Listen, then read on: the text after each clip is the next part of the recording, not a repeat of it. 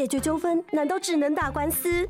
不用那么麻烦，向您传授三字诀 ADR，诉讼外纷争解决机制，像是邻居纷争、消费争议、劳资问题或甚至医疗纠纷，都可以利用 ADR 来解决。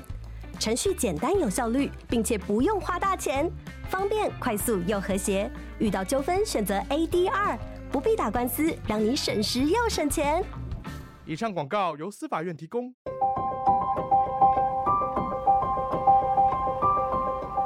一趟捷运的时间，听一本好书的精彩。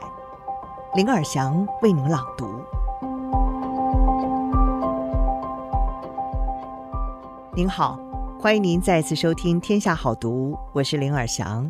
今天要为您介绍书斋的这本书是天下杂志出版的《为什么难过的总是我》，作者是莎拉·克罗斯比。他是在爱尔兰都柏林执业的心理治疗师，他的专长领域包括焦虑、自闭、忧郁、身份认同，还有家庭创伤等。他最擅长以清晰易懂的内容来传达心理学的相关知识。今天我们书斋的主题是：放心，很多人和你一样是没有办法好好的做自己。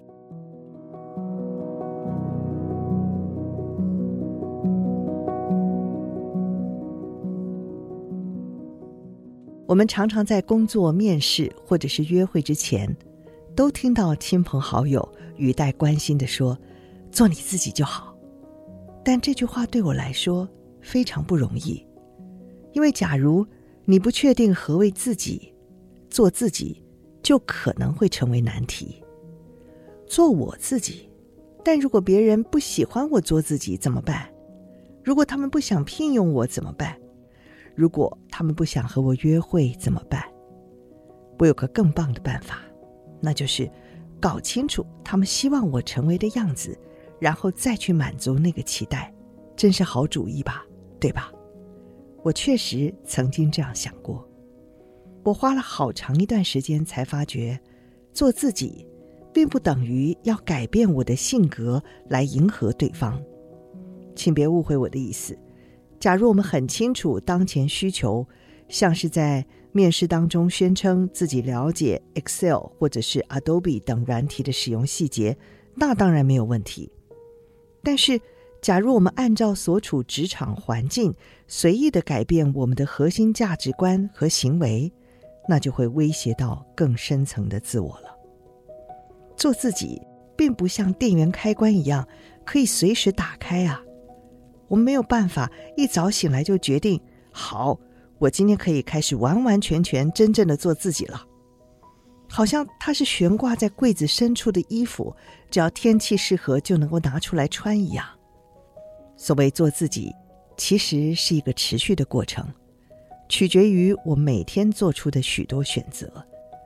如果你觉得自己还没有厘清这件事，也不必担心。身为咨商心理师，我在办公室几乎每天都有这类担忧的个案。但请记住，你绝对不是世界上唯一一个没有办法好好做自己的人。那么，自我到底是什么呢？我们进一步思考自我探索前，不妨先想想，自我究竟是什么概念？自我意识的基础。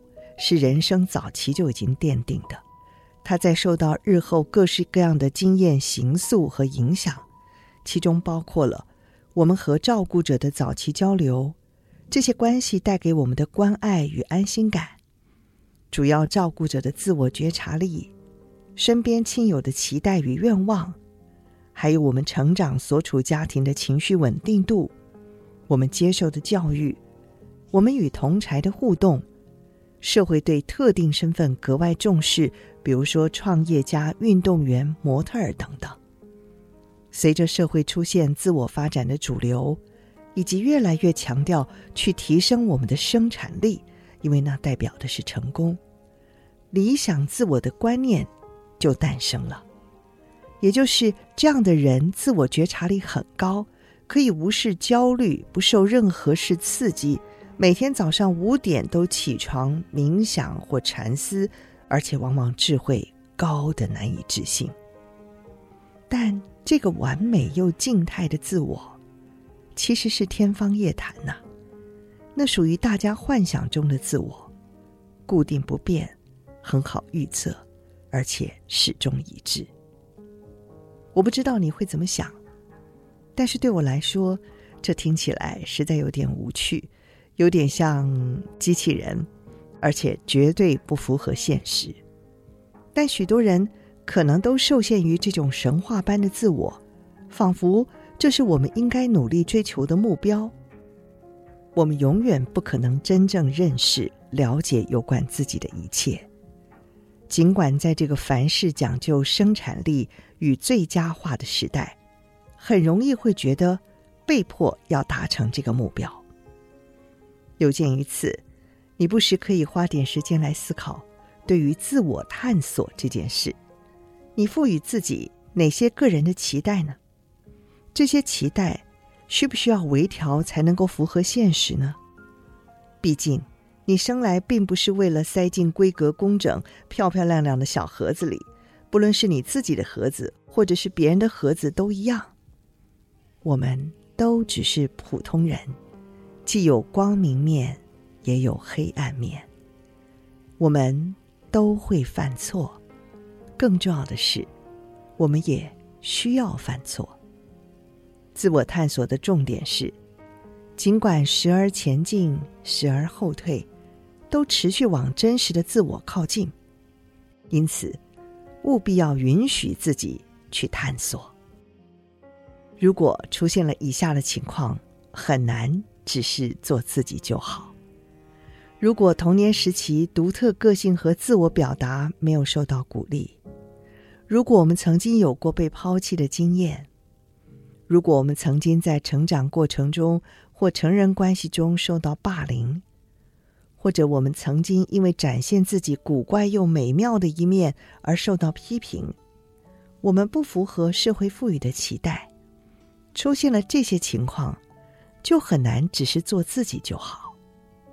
所以，请将探索自己的过程视为一种慰藉，学着做自己。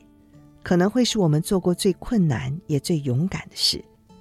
许多人常常会把这件事放在心上，每天却又继续在认识、面对、创造不同面向的自己。正因为如此，我们要把持续探索的过程视为福气而非诅咒，视为慰藉而非折磨。我们每天都会遇到一大堆机会。不是让我们逐渐靠近真正的自我，就是回头走上阻力最小的老路。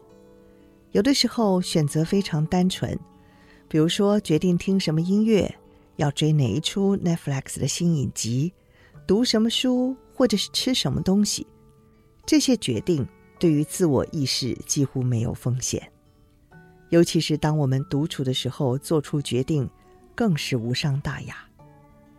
然而，有些机会带来了更大的难题，强迫我们探索真正的自我，因此感觉令人生畏。